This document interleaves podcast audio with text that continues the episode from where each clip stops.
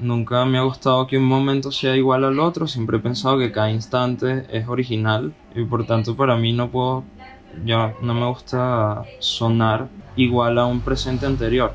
Entonces estoy siempre improvisando. Hace poco empecé a intentar improvisaciones poéticas y es algo en lo que tengo que practicar mucho más y tengo que trabajar mucho más. Pero es una idea que, bueno, está en curso. Y de resto yo siento que la poesía en general son composiciones.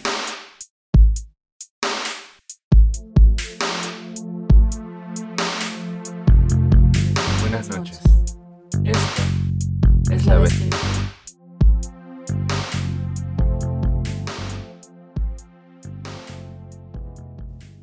Buenas noches, bienvenidos a La Bestia Impura. Este, hoy tenemos el placer de tener con nosotros a un gran amigo, una hermosa persona llamada Juan Lebrum. Juan Lebrum nació el 21 de marzo de 1997. Realizó el diplomado de narrativas contemporáneas a los 16 años. Participó en la restauración de la cromointerferencia del color aditivo, presidido por Francisco Camino como fotógrafo y restaurador.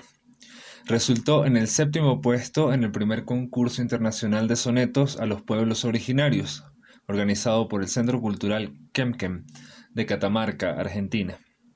Ganó el slam poético de la Universidad Católica Andrés Bello. Estudió en el taller de jazz de Caracas hasta que clausuró. Tocó teclados y guitarras durante cuatro años en la banda Blues Balazón and Son con el artista plástico Sigfredo Chacón. Ha sido publicado en la revista Letralia, Pro Da Vinci, El Diario, Poesía y en la primera publicación de nuestra revista La Bestia Impura, en Bolivia. Eh, ha participado en múltiples traducciones y actualmente, bueno, pronto va a salir eh, una de sus traducciones eh, del libro póstumo de Berlín. va a ser publicado por Buenos Aires, Poetry y va a salir muy pronto. Eh, actualmente trabaja en un libro de conversaciones con Armando Rojas Guardia y estudia letras en la Universidad Católica Andrés Bello. Buenas noches, Juan. Este, bueno, no, no, sé por dónde podríamos empezar esta entrevista, pero... ¿Sabes qué? Creo que deberías primero hablarnos de quién eres, qué haces, más divertido aún, por qué haces lo que haces. Bueno, yo me considero sobre todo músico, la verdad empecé en, empecé en la música antes que en cualquier otra cosa, como a los 7 años, 6 años. Como a partir de los 15 años empecé a interesarme por la poesía, pero era un interés un poquito secundario, complementario para la música. Fue a los 20 años que empecé a interesarme principalmente por la poesía y bueno, dedicarme más a, a, a manejar textos, también a la traducción. Supongo que he querido sobre todo lograr un matrimonio entre la música y la, y, la poesía y los textos, eh, porque son mis dos amores y dos influencias principales. Creo que eso responde un poco a, a qué o quién soy. Porque hago lo que hago, mira, yo creo que es como una especie de urgencia. Como si no estuviera haciendo eso, estaría deprimido, decaído en una cama y no podría vivir. Entonces esa es la razón por la que hago lo que hago. Eso está bien. Está, está precioso. Y en cuanto a la música, ¿qué, ¿a qué te dedicas principalmente? A la guitarra, eh, a lo que es realizar improvisaciones sobre todo. Nunca me ha gustado que un momento sea igual al otro, siempre he pensado que cada instante es original y por tanto para mí no puedo, ya no me gusta sonar igual a un presente anterior. Entonces estoy siempre improvisando. Creo que eso es lo que hago musicalmente. Precisamente por eso no, no, no soy muy compositor que se diga y no hago muchas... Eh, no, no he hecho discos, por ejemplo. Esa forma que tienes de hacer música, ¿cómo se, o sea, obviamente no es lo mismo que cuando escribes, ¿no? Porque cuando escribes ya lo tienes escrito, entonces no tiene esa misma calidad temporal, pero no sé, ves algunos paralelismos, supongo, con lo que, con lo que tocas y con lo que escribes. Sí, totalmente. Hace poco empecé a intentar improvisaciones poéticas y es algo en lo que tengo que practicar mucho más y tengo que trabajar mucho más. Pero es una idea que bueno está en curso. Y de resto yo siento que la poesía en general son composiciones eh, si, lo vemos paralelamente con, la música. Toda escritura de poesía es, es, una composición porque uno piensa planea y luego escribe no y además de luego escribir después viene el momento de la lectura y la interpretación. En cambio cuando, cuando uno improvisa digamos todo eso viene junto no y con la improvisación, Bill Evans dice algo, y es que mm, eh, la diferencia entre la composición y la improvisación es que mientras una composición, digamos, dura dos horas el y el compositor la, la compone en una semana, dos semanas, un mes, dependiendo de cada compositor, en la improvisación una canción que dura dos horas es compuesta en dos horas, porque es el mismo instante el que se está haciendo en ese momento y está bueno, cambiándose a sí mismo y multiplicándose. Entonces, yo creo que incluso eh, a mí me encantaría dividir lo que hago entre composiciones y, e improvisaciones. Porque mm, esa división, digamos, en, en el proceso creativo. Mira, creo que busca fluir o amoldarse a mi propio proceso creativo natural y a mis necesidades creativas. Creo que es eso más nada. No es, digamos, un molde así autoritario que yo pongo y me digo debo cumplirlo, sino es un... Son como unas líneas, incluso curvas y flexibles, que me permiten oscilar entre esas dos formas, ¿no? Buscan como calzar con, con, lo que naturalmente necesito. Mm, y dentro de esto, de, de tu proceso creativo, de las cosas que haces, o sea, traduces y además traduces bastante y traduces muy bien. ¿A dónde, dónde entraría dentro del proceso creativo la traducción? ¿Cómo ves tú la traducción de poesía? Bueno, Octavio Paz, por ejemplo, propone que uno cuando aprende a hablar, uno está traduciendo, porque una cosa es una cosa y otra cosa es que esté nombrada, ¿no? Y cuando ya tiene un nombre, pues significa que estamos traduciendo la realidad al, ámbito de las palabras. Yo creo que la traducción es un ejercicio también existencial en, el sentido de reescribir, transcribir y, volver en otras palabras lo que ya fue dicho. incluso la, la escritura poética dentro de la modernidad por ejemplo, tomas el caso de Ezra Pound, tiene mucho que ver con la traducción, no la puedes desligar. La traducción es un hecho de intermediación entre dos maneras de, de decir o incluso de ser y por lo tanto la opción que uno tiene como traductor creo que es encontrar, es, versionar, es encontrar una versión que, que te permita volver a decir lo que ya fue dicho con otras palabras, ¿no? Entonces, em, yo creo que también tiene mucho que ver con, con, la ficción y el hecho de, por ejemplo, lo que dicen en la traducción de Verlaine, yo lo explico en el prólogo como una actualización, más que una traducción, porque mi intención era traer y inventar al Verlaine del 2020. Claro, respondiendo simplemente a a mis necesidades de, compañía, ¿no? Y de reencontrarme con esta figura que, bueno, fue muy importante en, muchos momentos de nuestra literatura latinoamericana. Además, bueno, sentía la necesidad de traducir un, libro que nunca había sido traducido al español y publicado solo porque por supuesto hay unas obras completas de Verlaine introducidas al español que creo que son de 30 años ya de, de, antigüedad, pero, pero este libro de por sí solo no había sido traducido al español y publicado de forma independiente. Y bueno, eso lo estoy manejando con Buenos Aires Poetry y de verdad verlo ha sido un, gran trabajo y también me ha llenado de mucha, de mucha alegría, pues, poder lograr reinventar al Berlín. Como que, sí, eso, hacer al Berlín del 2020. Sí, me gusta eso que dices bastante porque siempre se tiene una relación conflictiva con la traducción. Por lo menos aquí en Bolivia no, no se tiene tanto la costumbre que por lo menos he visto de que los jóvenes traduzcan las cosas que les gusta, em, las cosas que miran, pero más que nada como una suerte de ejercicio, ¿no? También de práctica literaria, de práctica de lectura no necesariamente para publicarlo, ¿no?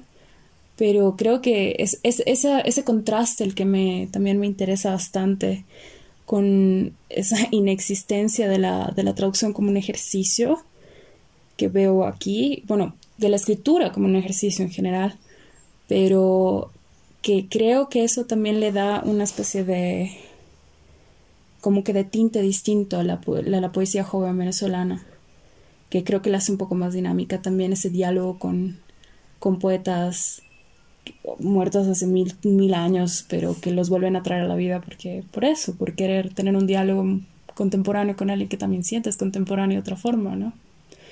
Y eso me gusta harto. Sí, hay, hay muchos sentidos en que este libro yo lo sentí contemporáneo y es que bueno, dentro de la literatura latinoamericana, creo que desde las publicaciones de Héctor Hernández Montesinos, el tema de, lo póstumo, lo postapocalíptico, tiene mucha importancia. Y lo que yo sustento en el prólogo es que la literatura póstuma no es necesariamente aquella publicada después de la muerte, sino que es aquella literatura escrita para la posteridad, para el después. Porque eh, el libro póstumo de Verlaine es un libro místico en realidad, pero no fue publicado después de su muerte, fue publicado en vida. Lo que pasa es que él lo escribió pensando que iba a morir en un hospital y por lo tanto lo escribió para el después, para la posteridad, para la posthumanidad incluso. Bueno, creo que esa, esa es como la importancia que yo vi de, de ese libro para el 2020 y por eso mi intención era la, la invención o la reinvención de Verlaine del 2020.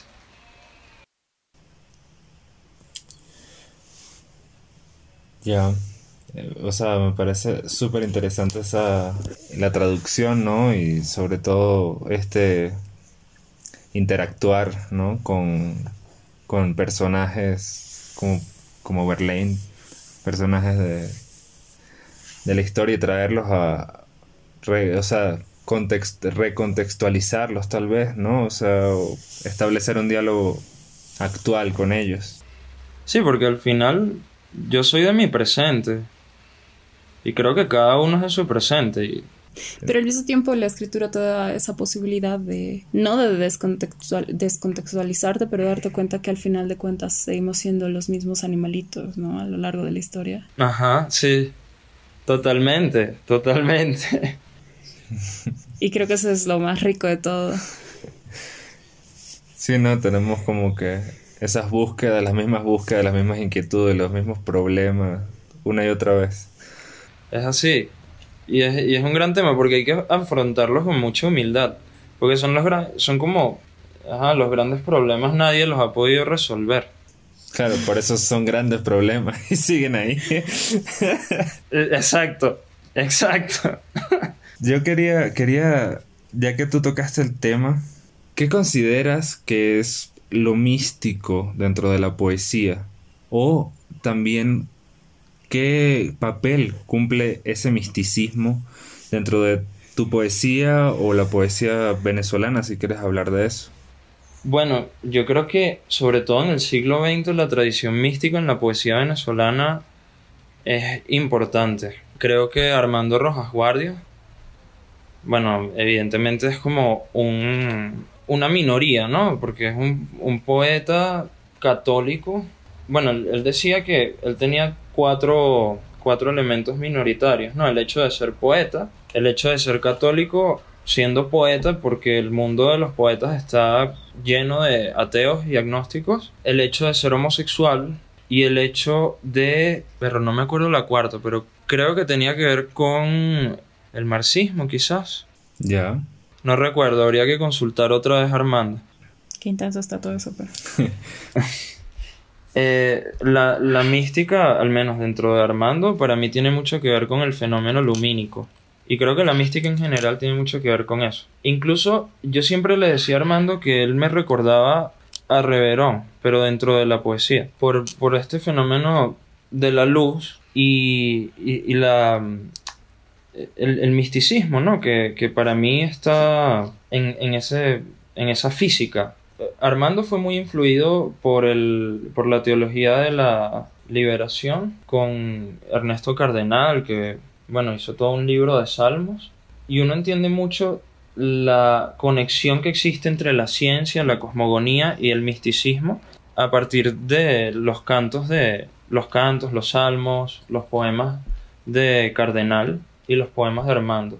También creo que la poesía merideña está muy atravesada por el misticismo. Eh, muchos jóvenes poetas que conozco, eh, sin tener una inclinación religiosa, tienen una espiritualidad, que eso es muy importante diferenciarlo, ¿no? Y, y creo que así se aclara también qué es la mística y la religión, digamos, es esta figura jurídica institucionalizada que valora las tradiciones y la mística normalmente es el agente de cambio. Él normalmente está en la periferia, no en el centro. Además, está basada meramente en el contacto directo de amor con el absoluto. Mientras, bueno, la religión tiene muchas, tiene una jerarquía, una estratificación mucho más marcada y muchos más intermediadores, digamos, para llegar a esa, a esa espiritualidad a la que quiere llegar la persona, ¿no? Entonces yo creo que la mística está sobre todo basada en el amor y es directa, se da a partir de una experiencia, incluso solitaria, a diferencia de la religión. Entonces, dentro de los, por ejemplo, de los poetas merideños, yo incluso siento muchos poemas de Palomares como poemas místicos, porque muchas veces rayan dentro de la mística. Él, en una de las entrevistas que le hicieron hace, hace no mucho, decía que el, que el sostén o, el, o su principal motor para escribir era el amor. Y a partir de ello siento que hay una influencia grande de la mística. Incluso dentro de los jóvenes eh, está, por ejemplo, Francisco Catalano de Caracas, aunque no hace una mención, digamos, directa del amado o de Dios, posee una noción de absoluto que se, incluso se encarna, ¿no? Se encarna en su propio cuerpo y se performatiza y se interpreta eh, de tal manera que, que, se haya una conexión con ese desconocido absoluto que nos supera. Entonces, yo creo que la mística es un tema demasiado, demasiado complejo. Yo todavía no lo, no lo entiendo totalmente, pero es algo que me, que me fascina. Y yo creo que nadie puede entenderlo completamente. Porque si. Es que creo que es algo más de, de vivencia, es más una experiencia que un entendimiento. Quizá más como una experiencia corporal, ¿no? Ajá. Sí. No solo corporal, más bien diría como una unidad entre una vivencia en el momento siempre presente y, y algo mental, ¿no? Sí, sí. Es que yo también creo que la mente y el, y el cuerpo al, final... Bueno, la mente es, es, un, es como el ente abstracto de representación de un órgano que es sobre todo el cerebro, ¿no? Porque la mente no es necesariamente el cerebro. Pero esa manera de, de, representación yo creo que incluso en el cuerpo podría duplicarse y por lo tanto verse doblemente representada si aceptamos el, el tema de la, o, o la forma de filosofía de Foucault. No sé si... Lo siento, no sé. Creo que pude haber dicho todo esto con mayor orden. No, está, está maravilloso, está maravilloso porque justamente yo también he estado pensando harto en eso. Creo que todos nosotros estamos tratando de, escapar de las malas costumbres cartesianas, de, de, saber dónde nos hemos separado y dónde nos podemos volver a juntar, ¿no? Y unos con más éxito que otros, ¿no? Bueno, la pregunta igual venía porque que yo veo ese... He tenido la oportunidad de leerte y en cosas que no necesariamente están publicadas, de hecho. Este, sé que trabajas unos textos que se llaman El Salmista, por ejemplo, y mm, este hay como como que eh, como que eso no, solamente es una cuestión de, de una espiritualidad eh, dogmática ni nada por el estilo sino que más bien es una espiritualidad que, que busca el entendimiento y la aceptación consigo mismo no es como es como esa búsqueda de la unidad de la unidad entre entre alma cuerpo mente es un círculo digamos completar ese círculo para para encontrar el amor eso, así lo veo yo. Sí, sabes que Almedón de Crotona el, el médico pensador decía que los, los seres humanos eh, morimos porque no podemos atar el, el fin con el principio de la vida. Porque si los atáramos seríamos eternos. Ya.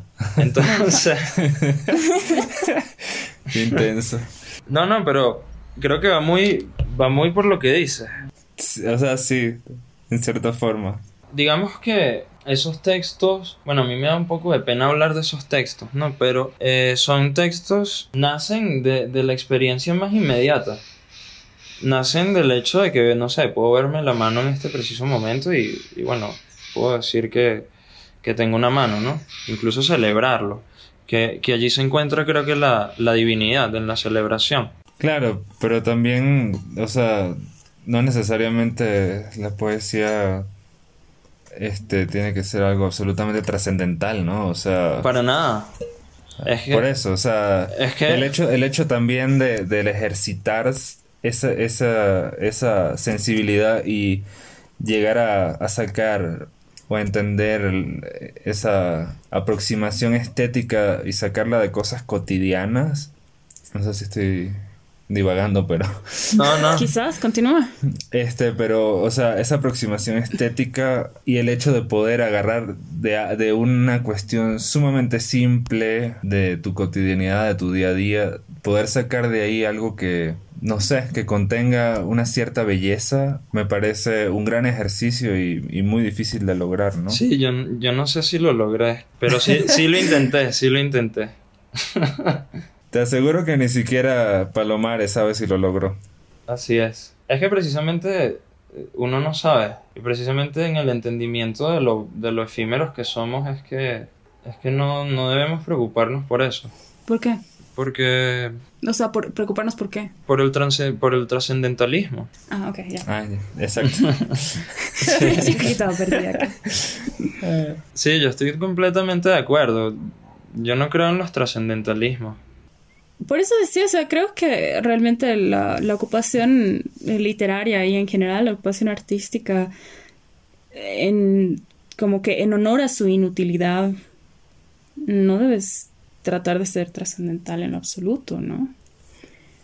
O sea, inutilidad en el sentido de que no sirve para nada, porque no sirve a nada. Y practicar es, es, es estar continuamente haciendo las cosas, ¿no? Entonces uno termina algo y empieza otra cosa, porque no sé, es la naturaleza del, del- de la ocupación, creo. Y cre- creer que se puede hacer que sea, no sé, como que te dé un estatus de algún tipo, es... A mí, a mí me parece muy gracioso. Sí, son, No, no, no lo comparto en lo absoluto, pero... son, son cuestiones muy, muy terrenales. Que no es lo mismo, hablando de eso, creer que es mala palabra decir ser poeta o solamente porque tienes 20 años, digamos. O sea, creo yo, si te gusta la poesía y escribes poesía y lees poesía, y, eh, ya eres poeta, o sea, tampoco es que haya que darle un peso más grande a esa... Sí, yo creo que muchas palabra. veces eso puede nacer de, de una idealización de ciertos, ciertas figuras, ciertos poetas, que te hacen asumir, bueno, yo no puedo ser poeta porque si él dice que él es poeta y bueno, tiene mucha más trayectoria que yo, ya murió, es- o es Dante Al- Alighieri, o es, yo qué sé. Es- Entonces, claro, es, es por el tema de la comparación y, y la idealización de esas figuras. Pero a veces yo siento que es mejor volverlas más cercanas. Esas figuras que son, digamos, como que están en un altar, poder sentarlas en una misma mesa y tomarse una cerveza con ellas, aunque sea en la imaginación. Creo que es un gran ejercicio de desacralización de lo sagrado. Totalmente de acuerdo. Y eso es lo que intenté hacer con Verlaine en esta traducción. ¿Cómo, cómo has tú llegado al haiku? ¿Cómo, ¿Cómo te llamó? ¿Cómo te encontró? ¿Y cómo lo experimentaste? Bueno, a mí me encontró a partir de Basho. Me encontró a partir de Basho. Luego pasé a leer a Isa. Me fascinó. Y luego hay otros escritores, hay otros eh, haijins eh, más contemporáneos de haikus que, que son bien interesantes. Pero sobre todo fue a partir de la, de la propia experiencia. Digamos que me fui a un retiro con el Buda de la medicina durante tres días Eso fue en Pozo de Rosas por Los Teques, aquí en Caracas. Bueno, cerca de Caracas en realidad. Me di cuenta de muchísimas cosas, ¿no? Y, y creo que lo principal para mí es la risa. Porque si te pones a ver, el haiku es un chiste. Es un chiste metafísico, o sea, es un poema de- demasiado corto, ¿no? Y, y no tiene significado, es la cosa más efímera que existe. Por ejemplo, recuerdo un haiku que dice algo así como pasa una gaviota y el barquero fuma su pipa. ¿Qué significa? Bueno, nada, te deja sin palabras, porque simplemente es el, es el chiste del, del mismo azar del universo que de alguna forma no... ¿Qué, qué puedes decir de eso? Nada.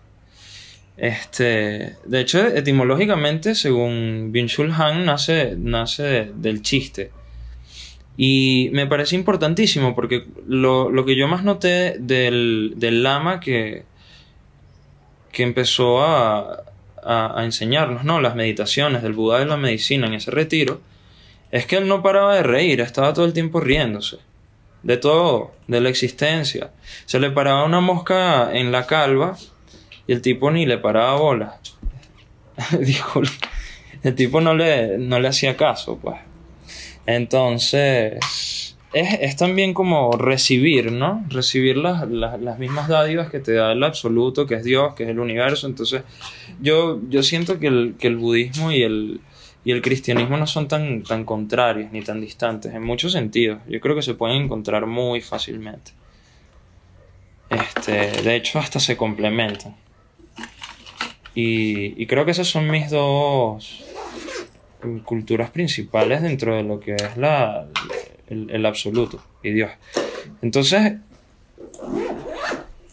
yo diría que, que de ahí nace mi. De ahí nace mi necesidad por escribir haikus. De, de la meditación bajo distintas formas, sea cocinando, sea eh, realizando un muñeco de arcilla, sea caminando. La meditación la puedes hacer en cualquier sitio, entonces este creo que el amor y, y la risa son el fundamento de, de mis haikus. ¿Se podría hablar de un haiku latinoamericano como tal? ¿O sería ya una, una apropiación, una... O sea, ¿cómo ves tú el haiku siendo que es una tradición japonesa? ¿Cómo lo ves tú en Latinoamérica? Bueno, yo creo que todavía está muy joven dentro de, la lengua española.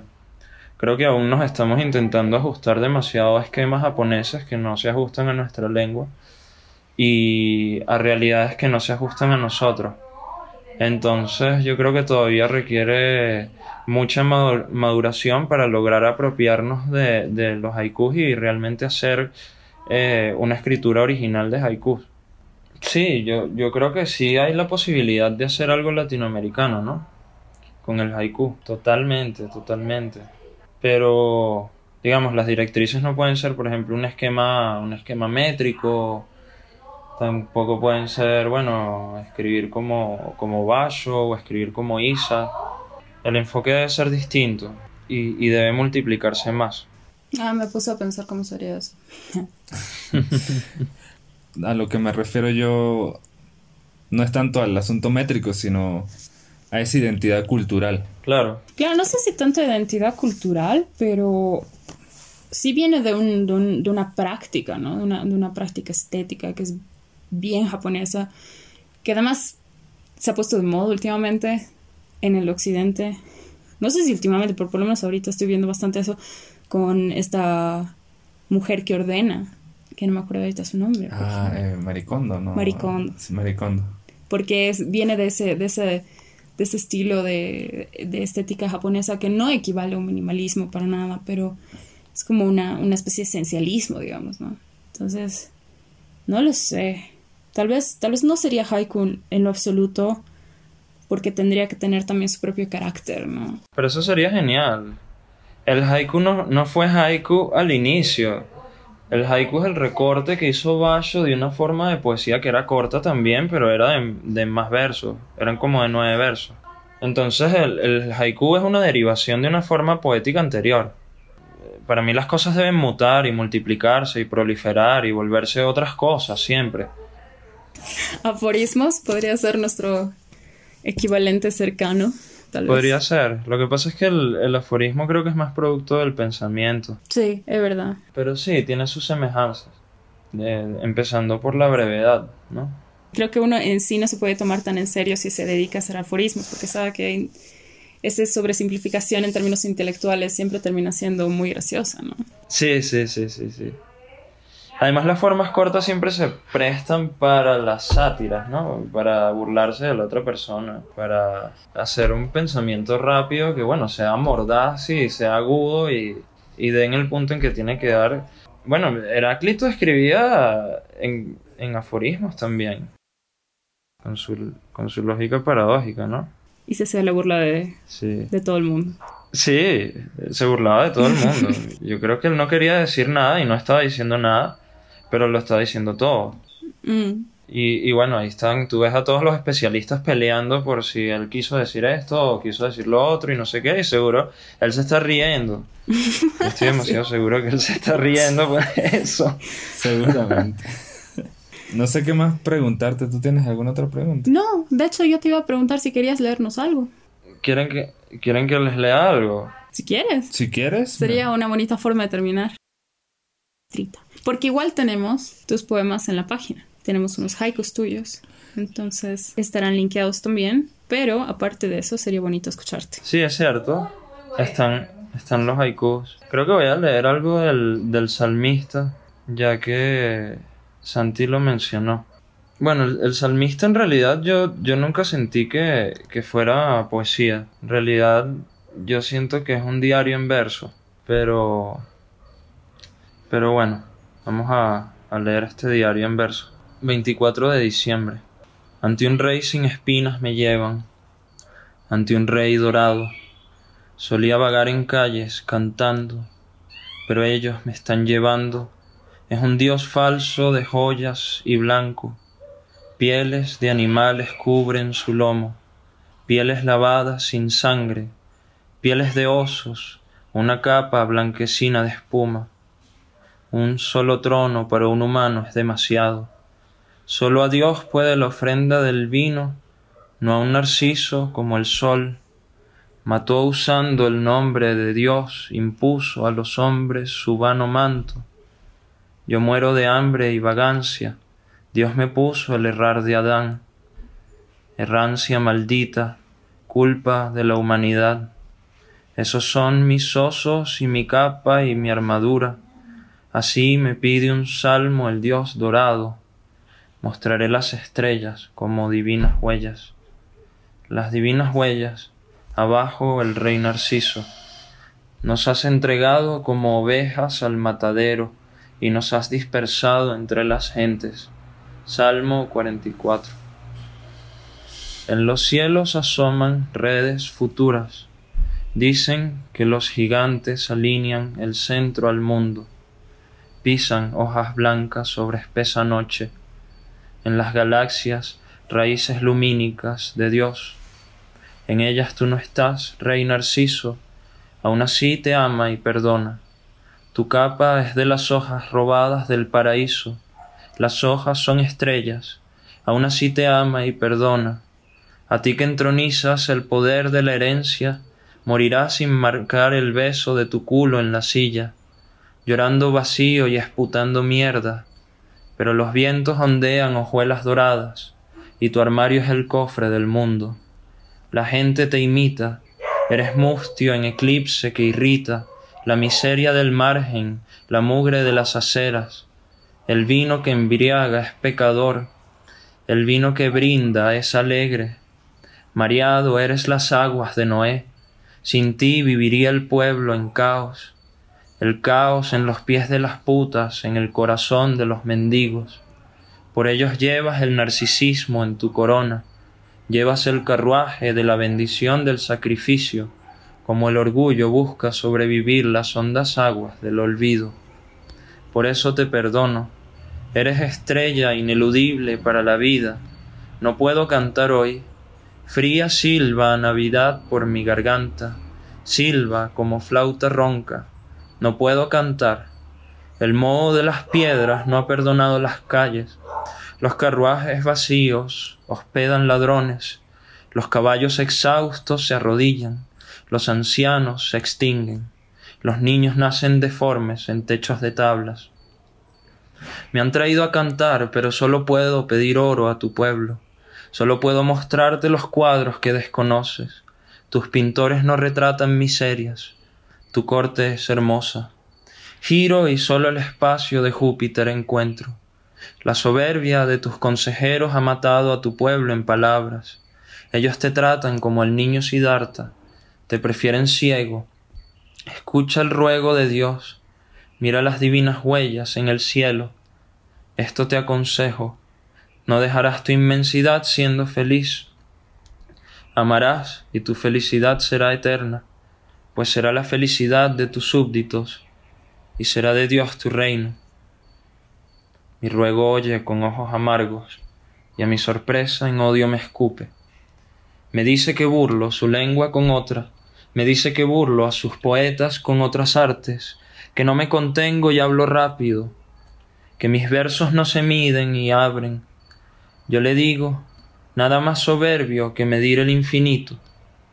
Soy pequeño como un punto se multiplica, insuficiente me desdice, me manda a sacar. Rey que solo ama para sí. Pasaré Navidad en una ser anónima, reuniré tela rasgada para apoyar mi cabeza, y la piedra será mi cama. Gracias. Qué Juan. bello. De nada, gracias a ustedes. Este, bueno, Juan, gracias por compartir con nosotros en este episodio de La Bestia Impura. Este, gracias por aceptar, igual. Ha sido bellísimo, ha sido bellísimo. Gracias a ustedes. Bella tarde de domingo contigo, Juan. Gracias.